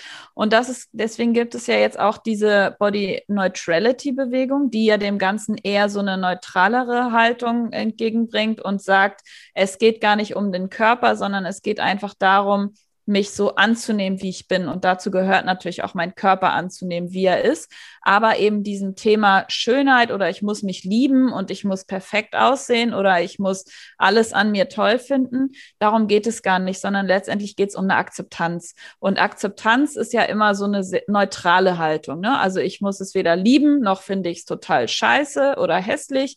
Ich bin, ich kann es annehmen, so wie es ist. Und ich glaube, das ist das Ziel auch, was wir, was, was ich auch total wichtig finde und was ich auch in der Therapie versuche, mit Patientinnen zu erarbeiten, dass das Thema Körperakzeptanz letztendlich der Schlüssel ist, um mich auch von diesem Thema perfekt aussehen und ich muss ein Ideal erfüllen, zu lösen, dass ich sage, ich bin gut so, wie ich bin ich muss nicht alles toll finden. Es ist auch nicht realistisch, dass ich irgendwann sage, ich habe den tollsten Bauch der Welt, obwohl ich meinen Bauch noch nie mochte. Ja, da ist immer die Frage, wie realistisch ist das, zu sagen, ich muss jetzt in der Therapie erarbeiten, dass ich meinen ganzen Körper liebe. Das funktioniert halt nicht. Ne? Und deswegen ist da, finde ich, wichtig zu sagen, Akzeptanz ist das Wichtige zu sagen, ich kann mich so annehmen, wie ich bin, ich bin gut so, wie ich bin und mich zeichnen andere Dinge aus als mein Körper, wie zum Beispiel, ich bin eine gute Zuhörerin oder ich ähm, kümmere mich gerne um Tiere oder ich bin gern für andere da oder was auch immer. Ne? Also es sind ja so unterschiedliche Dinge, die Menschen auszeichnen können. Und dahin zu kommen und weg davon, dass mein Körper perfekt sein muss, dass ich alles an meinem Körper lieben muss. Mein Körper ist da, mein Körper ist gesund. Auch so eine Dankbarkeit dafür zu entwickeln, was der Körper alles für mich leistet, was vielleicht total untergeht dadurch, dass ich immer nur auf meinen Bauch gucke oder auf meine Oberschenkel gucke, dass ich gar nicht mehr so richtig spüre und wahrnehme, Mensch, mein Körper tagtäglich, ich lebe, ne? mein Körper ähm, lässt mich leben. Also überhaupt das wahrzunehmen und das wertzuschätzen und ja, das Leben dann eben so zu gestalten, wie ich es mir vorstelle, was mir wichtig ist und wegzukommen von, ich muss jetzt alles machen, um meinen Körper in eine gewisse Form zu bringen. Ja, das hört sich jetzt super schön an. Ja. Da wollen wir alle hin, aber wie machen wir das jetzt konkret? Oder wie würdest du da in der Therapie rangehen? Mhm. Zum Thema Körperakzeptanz meinst du, ne? Genau, ja. Mhm. Ja, da ähm, würde ich, also das ist das Kernthema auch von meiner ähm, Dissertation tatsächlich. Ähm, und zwar gibt es eben das Thema Körperakzeptanz ist ja Teil des Körperbildes. Also wir alle haben ja so ein Körperbild, wie wir unseren Körper wahrnehmen und so weiter. Und um Körperakzeptanz zu entwickeln, ist es erstmal wichtig, dass ich wieder anfange, ähm, aus der Vermeidung rauszukommen. Das heißt, viele Patientinnen, die ich kennengelernt habe, da ist es so, dass die sich eigentlich sehr ungern anschauen, eher vermeiden, sich mit ihrem Körper ja zu konfrontieren und wenn dann auf eine sehr negative Art und Weise, dass zum Beispiel Bodychecking, also gecheckt wird, ja, wie viel wiege ich, also häufiges Wiegen zum Beispiel. Ne? Also es ist ein sehr negativer Fokus. Es ist halt kein positiver Blick auf den Körper, sondern ein sehr negativer Fokus. Und ähm, um das Ganze aufzulösen, ist zum Beispiel der erste Schritt, ich kann das jetzt natürlich nur anreißen, was ich dann machen würde, aber der erste Schritt wäre erstmal, sich den Körper nicht nur auf das zu achten, was ich an mir negativ finde, ja, weil es gibt auch Studien, die eben zeigen, dass so die Aufmerksamkeit als allererstes auf die Bereiche geht, die ich abwerte an meinem Körper. Also ich gucke nicht auf das, was ich an mir mag, sondern ich gucke auf das, was ich nicht mag. Und das führt natürlich dazu, dass ich mich unwohl fühle mit mir und mit meinem Körper. Ist ja logisch. Wenn ich immer nur das sehe, was ich nicht mag, geht es mir schlecht. Ähm, und der Körper besteht ja nicht nur aus Bereichen, die ich nicht mag, sondern wir hatten ja gerade gesagt, es geht darum, eine Akzeptanz auch zu entwickeln. Und deswegen auch zu gucken, welche Bereiche kann ich denn schon annehmen an mir? Welche sind denn nicht negativ? Ja, und das sind dann oft so Bereiche wie zum Beispiel Hände, habe ich festgestellt bei vielen Patientinnen oder Unterarme oder im Gesicht gibt es auch oft Bereiche, die ich eigentlich vielleicht sogar mag an, an meinem Körper oder die Haare oder den Hals. Also es gibt unterschiedliche Bereiche. Und da würde ich dann erstmal anfangen, wieder den Fokus mehr auf das zu legen, was ich schon akzeptiere, was ich vielleicht sogar mag und weniger immer nur in diese defizitorientierte Betrachtungsweise zu gehen. Also das heißt wirklich bewusst darauf zu achten, was ich an meinem Körper schön finde oder was ich mag. Ja, schön finde ist vielleicht nicht das richtige Wort, sondern erstmal zu, zu gucken, was kann ich akzeptieren. Und ähm, dann eben im nächsten Schritt, und das ist eben auch ein längerer therapeutischer Prozess, ähm, über Körperkonfrontationsübungen zum Beispiel. Ne? Also Spiegelkonfrontation ist eine Möglichkeit, das zu machen ähm, den Körper auch als Ganzes wieder wahrzunehmen und auch die Bereiche, die ich nicht mag, mir da bewusst zu machen, was leistet mein Bauch zum Beispiel alles? Also wenn jetzt der Bauch ein Bereich ist, den ich negativ finde, ne? was leistet mein Bauch alles für mich? Was findet da eigentlich statt? Also nicht nur den Bauch auf das Äußere zu reduzieren, sondern auch auf die Funktionalität. Und da gibt es auch viele Studien zu, auch ein aktuelles Review, ähm, was gerade rausgekommen ist, die auch zeigen, dass auch in der Therapie es wichtig ist, vor allem wenn man ein negatives Körperbild hat, viel mehr auf die Funktionalität zu achten als darauf, wie es aussieht, zum Beispiel. Ne? Und das wäre zum Beispiel auch noch ein Schritt, den ich dann ähm, in der Therapie mit Patientinnen erarbeiten würde, in so einer Konfrontation, Körperspiegelkonfrontationsübung, dass wir mal wirklich die Funktionalität von allen Bereichen auch uns anschauen, was leistet der Körper. Und da hat es sich dann eben auch gezeigt, dass wenn diese Spiegelkonfrontation regelmäßig durchgeführt wird, dass sich das Körperbild und die Körperwahrnehmung und die Körperzufriedenheit signifikant verbessert mit der Zeit. Ja, super schön. Und jetzt ist deine Mission, dieses Wissen auch äh, weiter zu verbreiten. Auf jeden Fall. Auf jeden äh, Fall. Spiegelkonfrontation. Genau, also unter anderem das weiter zu verbreiten und ähm, vor allem auch bei TherapeutInnen das weiter zu verbreiten, mm. weil ich eben auch festgestellt habe, dass viele nicht so richtig wissen beim Thema Körperbild, was kann ich da denn eigentlich machen, um eine Körperakzeptanz ähm, zu erarbeiten mit einer Patientin. Und ähm, deswegen finde ich es zum, finde ich persönlich ist sehr, sehr wichtig, diese Erfahrung, diese Erkenntnisse, auch diese Forschungsergebnisse die ich ähm, habe und die ich auch selber in meiner Studie herausgefunden habe, wirklich an diejenigen zu bringen, die eben auch mit den Patientinnen arbeiten. Deswegen ähm, genau, was ich jetzt gerade so kurz zusammengefasst habe in einem Seminar. Ich habe jetzt zum Beispiel morgen auch ein Seminar an einem, äh, an einem ehemaligen Institut, wo ich auch die Therapieausbildung gemacht habe, wo ich genau zum Thema Körperbildtherapie den Auszubildenden, die jetzt in der therapeutischen Weiterbildung sind, diese Techniken an die Hand gebe, damit die dann eben später fertig sind, wissen, wie sie mit Patientinnen arbeiten können, die vor ihnen stehen und sagen, ich fühle mich total eklig in meinem Körper, ich mag mich nicht, kann mich nicht im Spiegel anschauen, dass die wissen, wie sie damit umgehen können und was sie tun können, um Patientinnen davon wegzubringen. Ja, mega, mega, mega wertvoll, die Arbeit. Also ich finde das unglaublich wichtig und unglaublich, ja, auch schockierend, muss ich ganz ehrlich sagen, dass wir 2021 erst so richtig da in dieses Feld einsteigen. Das ist für mich wirklich fast unglaublich. Mhm. Genau, ich habe auch einmal bei mir auf dem Account eine Umfrage gemacht, wie viele Patientinnen oder Betroffene, ehemalige Betroffene im Rahmen der Therapie am Thema Körperbild gearbeitet haben. Und da kam raus, dass wirklich zwei Drittel nicht mit Körperbildintervention äh, gearbeitet haben und nur ein Drittel ähm, hat im Rahmen der Therapie daran gearbeitet. Und vor dem Hintergrund, dass wir eben so eine hohe Rückfallquote haben und ähm, so eine hohe Chronifizierung und auch so eine hohe Sterblichkeitsrate, finde ich es super wichtig, eben da anzusetzen, wie wir die Therapie verbessern können, damit das wirklich auch bei den Patientinnen ankommt. Ja. Absolut. Und das ist, der Körper ist ja eigentlich die Hauptprojektionsfläche ja. von der Essstörung. Und deswegen ist es für mich so unglaublich, dass man da nicht früher drauf gekommen ist. Irgendwie.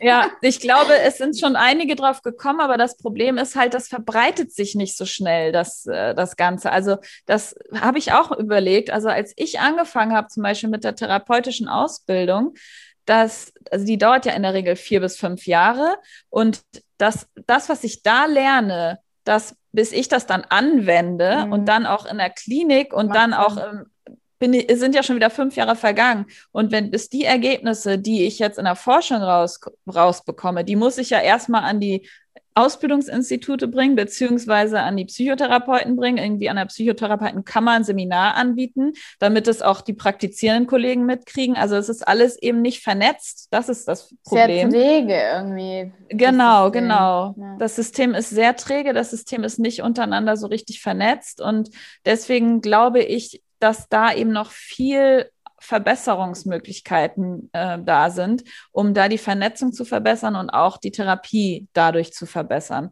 Und das versuchen wir ja hier, Kathi, dass wir die Message, die Message in die Welt bringen. Das ist und ich finde es auch so unglaublich wichtig. Und da fällt mir jetzt passend dazu ein zum Thema Körperbild auch eine Frage ein. Und zwar, ich bin ja, wie die meisten wissen, begeisterte Triathletin. Und heute Morgen war meine erste Schwimmsession seit sechs Monaten. Also ich bin immer noch ein bisschen auf Droge, wie man merkt. Aber da ist mir, ähm, ist meinem geschulten Blick ähm, eine Sache aufgefallen und zwar, ähm, ich bin da in das Schwimmerbecken und da war ein netter junger Mann, ich, äh, mit dem ich mich dann auch unterhalten habe, einfach weil man macht es halt so. Und dann habe ich gemerkt, dass der auch, obwohl der ultra trainiert war, wirklich, also die Triathleten muss man ja echt sagen, die sehen schon entsprechen schon dem Schönheitsideal. Ja, habe ich auch schon gehört. kann man schon anschauen. Aber ist ja nicht das einzige, der einzige Körper, der schön ist. Wir wollen jetzt nicht hier wieder irgendwas Falsches promoten. Aber da habe ich gemerkt, der versucht auch schon, sich die ganze Zeit dann ein bisschen den Arm so zu flexen und dann sich so schön hinzustellen und so. Also da dachte ich mir, selbst ein Mann, der so aussieht, ist immer noch damit konfrontiert oder, oder beschäftigt sich damit. Also würde ich jetzt nicht sagen, dass der, dass der wohl da kein Thema hat damit. Wo liegt da jetzt der Unterschied zwischen den Männern und den Frauen? Mhm. Also grundsätzlich ist es so, dass ähm, das ist auch das, was Studien zeigen, dass Frauen in der Regel unzufriedener sind mit ihrem Körper als Männer. Wenn man jetzt mal so die Gesamtpopulation sich anschaut, ne? also jetzt nicht nur Essstörungen, sondern alle, dass Frauen in der Regel eben eine stärkere körperliche Unzufriedenheit haben als Männer. Und das ist auch relativ konstant. Also das ist nicht nur im, in den 20ern so, sondern das zieht sich wirklich durchs ganze Leben hindurch. Ähm, und ansonsten ist es eben so, dass Männer, was das Thema Körper angeht, wie ich auch schon gesagt hatte, eben ein anderes Körperideal verfolgen, was eher eben in die Richtung Muskulosität geht, während Frauen eben eher in die Richtung Schlankheit gehen. Aber was ich auch nochmal interessant finde, ist, was du gerade gesagt hast, dass du das Gefühl hattest, dass auch der Mann irgendwie sich da so ein bisschen in Form und wie stehe ich jetzt am besten. Und ähm, daran merken wir auch, wie offenbar subjektiv es ist, wie mein Körper oder wie ich meinen Körper finde. Ne? Also für dich wirkte der Mann wahrscheinlich sehr trainiert. Mhm. Er vielleicht hat sich nicht oder hat sich hat gedacht, ich muss besonders jetzt hier meine Muskeln anspannen, damit ich nicht irgendwie schmächtig aussehe oder ich weiß es nicht. Ne? Das ist jetzt natürlich reine Spekulation. Ja. Aber was man daraus merkt, ist das, und das ist auch was, was ich zum Beispiel kenne, auch von mir, aber auch von äh, Berichten aus von Patientinnen, dass das subjektive Gefühl, wie ich mich wahrnehme, gar nicht unbedingt damit übereinstimmt, wie ich vielleicht tatsächlich oder von anderen wahrgenommen werde. Und das zeigt sich tatsächlich auch bei Männern, dass, ähm, also wenn wir jetzt mal in die extremeren Formen gehen, es gibt auch bei Männern psychische Erkrankung, da spricht man von einer muskeldysmorphen Störung. Ähm, die zählt zu der Körperdysmorphen Störung, ist ein Untertyp der Körperdysmorphen Störung. Und zwar ist es bei, bei dieser Erkrankung so, dass Männer ihren Körper als sehr schmächtig wahrnehmen, obwohl sie rein objektiv total muskulös sind. Also das sind dann oft Männer, die Bodybuilding betreiben. Und da sprechen wir jetzt nicht von einmal die Woche Sport, sondern wirklich regelmäßig sechsmal, siebenmal die Woche und auch dementsprechend ihren, ähm, ihre Ernährung umstellen. Also zum Beispiel nur noch Proteine zu sich nehmen, bestimmte Lebensmittelgruppen weglassen, Steroide und so weiter. Also da gibt es ganz viele verschiedene Folgen, die halt damit einhergehen. Und da zeigt sich eben auch eine sehr verzerrte Wahrnehmung des eigenen Körpers, also dass Männer von außen betrachtet sehr muskulös sind, also wirklich schon in die Richtung Bodybuilding gehen, aber sich selber als total undefiniert und viel zu dünn und viel zu wenig muskulös wahrnehmen. Und diese Männer sehen wir auch tatsächlich immer häufiger in der Psychotherapie, weil das irgendwann eben mit einem sehr starken Leidensdruck auch einhergeht. Kann ich mir absolut vorstellen. Also wenn jetzt so ein richtig extremer Pumper-Typ dann jetzt nicht mehr ins Fitness gehen kann, weil Corona ist, da kriegt der, dann, dann holen sie sich alle die Ringe und die handeln halt nach Hause, aber das funktioniert wahrscheinlich nicht so ordentlich wie davor. Und dann wird es auch schwierig, stelle ich mir vor. Oder? Mhm. Also, und äh, ja, so habe ich das noch gar nicht gesehen, dass der hat sich jetzt vielleicht gedacht, jetzt war dann ein halbes Jahr, konnte der nicht schwimmen. Und mhm. vielleicht war da früher so ein ganz schmaler Typ, der so gehänselt worden ist. Und, und, und jetzt ist das halt seine Brille. Mhm. Dass er dann denkt, oh, jetzt, jetzt bin ich wieder schmächtiger geworden und ich habe den ja vorher noch nie gesehen. Äh, und jetzt muss er sich da positionieren irgendwie, dass, es, dass, es, dass er möglichst breit aussieht oder so. Ja, genau, das weiß man immer nicht. Ne? Also das ist eben sehr sehr subjektiv, die, die persönliche Wahrnehmung. Und das kennt man vielleicht auch von sich selber. Ähm, also ich kenne das zumindest auch von mir, dass es auch total tagesformabhängig ist, wie ich mich fühle. Also jede Frau kennt das vielleicht auch durch hormonelle Schwankungen. Ne? Manchmal hat man so Tage, ähm, wo man sich einfach unwohl fühlt, obwohl das von außen keiner wahrnehmen würde. Da würde jetzt niemand sagen, boah, bist du, du siehst ja, also sowieso Kommentare von außen, finde ich, sind nicht, nicht zielführend. Aber ähm, wenn man jetzt das mal so betrachtet, dass sich eben mein subjektives Gefühl sehr davon abhängig ist, wie ja, zum Beispiel auch, wie gut habe ich geschlafen oder wie ist gerade, was habe ich gestern Abend gegessen oder was habe ich gerade gegessen. Also so, je nachdem, was da mit reinspielt, so spiegelt sich das auch oft in der körperlichen Wahrnehmung wieder. Und bei Männern könnte ich mir auch vorstellen, dass wenn Männer zum Beispiel, wie du gerade gesagt hast, dann sonst im regelmäßig immer Sport gemacht haben und Muskelaufbau gemacht haben und jetzt längere Zeit nicht mehr, dass sie dann vielleicht von außen betrachtet man das gar nicht unbedingt sieht, aber sie sich subjektiv viel, viel negativer wahrnehmen. Ja, spannend. Der absolut, absolut spannendes Thema. Also eigentlich projizieren wir wieder nur unsere Gedanken auf unseren Körper und, mhm. und, und, und dadurch entsteht eben eine Zufriedenheit oder Unzufriedenheit, obwohl vermutlich sich objektiv kaum was verändert hat. Und da kann man mit dieser Spiegelkonfrontation sicher viel machen oder auch mit diesem Gedanken, ich muss mich nicht die ganze Zeit schön finden und kann diesen Stellenwert einfach abgeben. Und da hilft einfach, finde ich, unglaublich, dass man sich Bilder von normalen Körpern anschaut, um mal wieder in die Realität zurückzukommen und nicht nur bei sich selber äh, die, die Schwachstellen sucht und dann sich irgendwelche Schönheitsideale auf Instagram anschaut oder auch einfach, ich finde, diese ganzen Hollywood- ähm, auch ganz, ganz schlimm.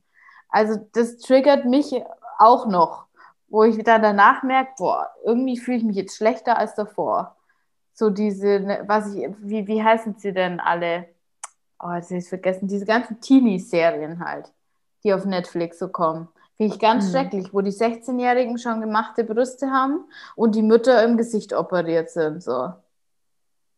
Ja, ja, und das ist auch, was du gerade gesagt hast. Also ich versuche auch immer auf Instagram in meiner Story ähm, auch mal Sachen zu teilen von normalen Körpern. Es gibt ja auch in den USA ganz viele ähm, Frauen und auch Männer, wobei Männer kenne ich jetzt nicht so viele, aber es gibt auch Männer, die, die das ähm, mittlerweile das Thema aufgreifen. Ähm, und das versuche ich auch in meiner Story zu teilen, also wirklich mal normale Körper zu zeigen. Und da kriege ich so viel positives Rück positives Feedback zu, also von Abonnentinnen, die mir schreiben, das tut so gut, dass du diese Körper und diese Bilder hier teilst. Das hilft mir total, mich in meinem eigenen Körper wohler zu fühlen, dass man nicht immer nur mit dieser Perfektion ne, von Netflix über irgendwas, was man im Fernsehen sieht, in irgendwelchen Serien, in irgendwelchen Shows oder was auch immer, ähm, wirklich mal realistische und normale Körper zu sehen. Und ich finde auch, das entlastet enorm und das hilft, den eigenen Körper annehmen zu können und mehr, was du gerade sagtest, auch diese Akzeptanz. Es ist okay, ich bin okay, so wie ich bin und mein Körper ist okay, so wie er ist. Ja. Das ist ja alles so ein Akzeptanzsatz letztendlich und das eben dadurch zu fördern, dass ich mich mehr mit diesen Bereichen und diesen Bildern konfrontiere von normalen Körpern und nicht eben immer nur dieses Perfekte sehe. Ja, und da kriege ich auch wirklich sehr, sehr viele Rückmeldungen tagtäglich, wenn ich diese Bilder in der Story habe, dass alle sagen, ja, weiter, das tut mir total gut, das zu sehen. Also das unterschreibt das, was du gerade gesagt hast. Ja, und, und es ist ja auch teilweise einfach nur die Perspektive. Also jeder kann sich irgendwie so seitlich hinstellen und dann den Bauch einziehen und dann mal kurz die Luft anhalten und dann auf Auslöser, den Auslöser drücken. Äh, aber das zeigt halt einfach nicht die, die Realität. Und wenn ich dann aber bei mir vorm Spiegel stehe und dann irgendwas zusammendrück und mir das anschaue, sieht es halt auch nochmal ganz anders aus, als wenn ich in Pose stehe, was ich nicht mache, wenn ich mich gerade kritisch beäuge. Also das vielleicht auch nochmal als, als Tipp an die Hörerin. Es hilft vielleicht, äh, nicht, ne, nicht irgendwo was dann zusammenzuquetschen. Das ist ja auch immer so, da könnte man schon wieder die nächste Folge aufmachen, gell? diese Körpercheck-Handlungen. Ja. Ähm, aber einfach mal dieses, dieses abwertende Fett zusammenquetschen oder sowas lassen. Ja. Oder einfach alle, alle Körperstellen irgendwie immer wieder anfassen, um zu schauen, was jetzt gerade so da ist. Das ist auch immer noch mein Thema. Das, äh, das führt halt einfach zu Unzufriedenheit und es hilft das hilft nicht weiter, weil in den Serien siehst du nicht, wie die das gerade macht, sondern die sieht optimal aus. Und wenn es nicht optimal war, dann haben sie die Szene nochmal gedreht und haben ihr das Oberteil irgendwie anders hingezupft. Also das mal nochmal zur Realität. Ich bin eh dafür, gar keine solche Geschichten am Anfang mal anzuschauen, weil das nur ähm, negative Gedanken auslöst. Aber gut. Mhm. Du hast und man muss auch noch man ja? muss auch noch bedenken, dass natürlich auch viel noch gefotoshoppt wird dann, ne? wenn man oh, so ja. Zeitschriften oder ne, sowas sich Instagram anschaut. Auch. Instagram, Filter, was da alles passiert, wie da in Pose ge gesetzt und noch mit Filtern bearbeitet und noch hier ein Facetune drüber und da noch ein bisschen Fett weg. Also das ist einfach nicht die Realität. Und ähm, wir selber haben einen viel dysfunktionaleren Blick auf uns als auf andere. Das ist auch nochmal wichtig zu betonen. Also, dass wir da auch wirklich mit uns nicht so hart ins Gericht gehen, sondern was wir auch gerade die ganze Zeit gesagt hatten, Akzeptanz ist wichtig und uns dafür wertzuschätzen, was für einen Charakter wir haben und was wir für ein Mensch sind und nicht, ob der Körper jetzt irgendwie da eine Speckrolle hat oder da. Ja. Das würde ich sagen, ist äh, das Wort zum Freitagnachmittag. Wir haben ja gerade vielleicht nur eine, eine, spannende Anekdote. Wir haben äh, gerade festgestellt am Anfang, dass Julia und ich bald vielleicht sogar total in der Nähe wohnen. Das ist ja unglaublich cool. Mehr kann ich noch nicht verraten, weil ich äh, umziehen werde. Aber und dann, Kathi, machen wir mal einen Live-Podcast. Yeah! Oh mein Gott, wie cool. Wir machen, wir machen, wir könnten wirklich so einen Freitagnachmittag machen. So Freitag, 14 Uhr mit Kathi und Julia. wir machen so ein Thema, das wir dann so rausficken. Boah, wie cool. Dann fragen wir, dann fragen wir die Community, was sie sich ja. wünschen und dann oh sprechen wir über das Thema. Oh mein Gott, wie cool wäre das auch. Jetzt wollte ich schon sagen, wo. Wir sagen nicht wo. Psst. Da ja. Aber dann habe ich so eine Kulisse im Auge. Oh mein Gott, wie cool wäre das? Das wir, machen wir. wir. Wir halten das auf jeden Fall mal auf, der, auf dem Komm, Virtual Check. Hey. wie cool.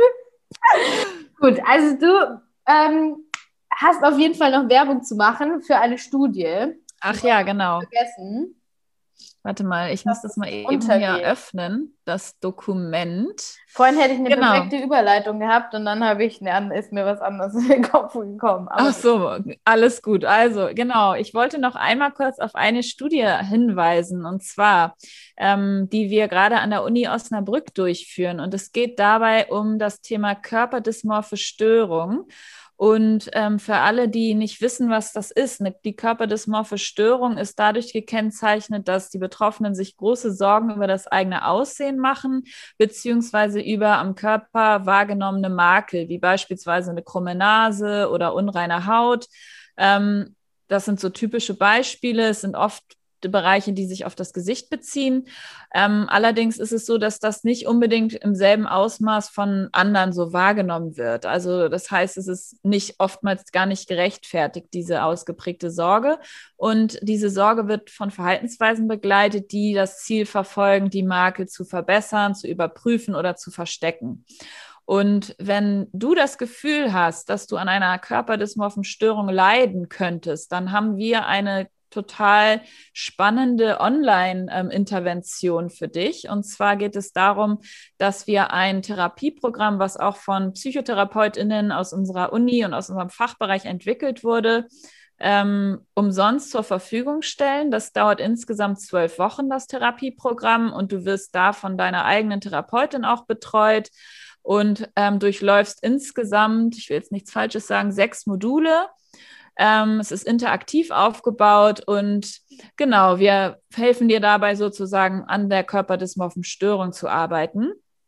Und wenn du daran Interesse hast, dann würden wir uns total freuen, wenn du dich bei uns meldest. Das Einzige ist, dass du zwischen 15 und 21 Jahren alt sein musst. Also es geht eben um junge Frauen und Männer, die in dieser Altersgruppe sind und ähm, musst aus Deutschland, Österreich oder der Schweiz kommen. Es ist also alles möglich. Es ist online, das Ganze. Und ja, wir würden uns sehr freuen, wenn du dich meldest und wenn du Lust hättest, daran teilzunehmen. Es ist nicht die Voraussetzung, dass du ähm, nicht in Therapie sein darfst, zum Beispiel. Also du kannst auch schon woanders in Therapie sein. Es kann parallel laufen, aber es kann auch zum Beispiel genutzt werden, um eine Wartezeit zu überbrücken, wenn man jetzt gerade auf einen Therapieplatz wartet. Also wir sind da total flexibel. Und Kathi kann ja nochmal in die Shownotes auch unseren Instagram-Account reinpacken über den du uns findest und dann kannst du uns da jederzeit kontaktieren, auch wenn du dir nicht sicher bist, ob du jetzt eine körperdysmorphe Störung hast oder nicht. Wir machen dann nochmal eine ausführliche Diagnostik. Das heißt, sobald, wenn du irgendwie das Gefühl hast, das könnte auf dich zutreffen, melde dich sehr, sehr gerne bei uns. Ja, also, wenn du dich da angesprochen fühlst, ist super cooles Angebot eigentlich, auch wenn es natürlich kein so super cooler Anlass ist, aber ist eine schöne Möglichkeit, dir da Unterstützung zu holen und gleichzeitig der Wissenschaft einen Gefallen zu tun für die nachfolgenden Generationen. Schau in die Show Notes. Ich werde es auf jeden Fall Ach so. Ja. Ich könnte noch sagen, wie es heißt, ne? Das ja, habe ich, glaube ich, gar, hab ich gar nicht gesagt. Es heißt Imagine Youth, das Ganze. Also Imagine wie Imagine auf Englisch ohne E hinten und Youth. Okay. Ich Aber das findet ihr dann. Genau. Der Link ist, äh, ist in den Show Notes. Und dann bedanke ich mich, Julia, äh, für diese, dieses Interview, die zweite Runde. Kathi, nicht zu danken. Ich bedanke mich bei dir. Es war wieder sehr nett mit dir. Total. Gott sei Dank haben wir das gemacht, um einfach nur festzustellen, dass wir jetzt bald ziemlich nah beieinander wohnen. Das hätten wir ja. auch nicht gedacht letztes Mal. Also zumindest hätten wir es jetzt nicht so früh festgestellt. Nee. Wahrscheinlich irgendwann hätten wir es gemerkt, wenn, spätestens hallo? wenn du, Julia, äh, wenn wir uns hier begegnen. Ja, cool. Cool, also vielen, vielen Dank und ich wünsche dir noch einen schönen Freitagnachmittag ist es jetzt gerade, wenn wir das äh, aufnehmen, das Interview. Mhm. Ich dir auch, meine Liebe, auf jeden Danke. Fall. Genieß Danke. noch deine, dein, dein High, was du hast vom Schwimmen. Ja, oh mein Gott, es war so schön. Ja, danke. Und äh, ja, wir werden auf jeden Fall unsere Projekte weiterführen, würde ich sagen. Ja, auf jeden Fall. Wir danken euch auch fürs Zuhören. Ja, ich habe mich noch nie bei den Hörern bedankt. Vielen Dank fürs Zuhören. für, alle, für alle, die noch dabei sind. ja, also dann, mach's gut. Tschüss. Ciao. Das war das Interview mit der Julia und als abschließende Message möchte ich dir einfach nochmal mitgeben, dass an dir überhaupt nichts falsch ist, dass an dir absolut nichts ist, wofür du dich schämen musst, wo, was du geheim halten musst, sondern das ist Teil einer Erkrankung, einer Erkrankung, die heilbar ist und wo es zu jedem Zeitpunkt eine Hoffnung gibt und einen Weg aus dieser Erkrankung raus.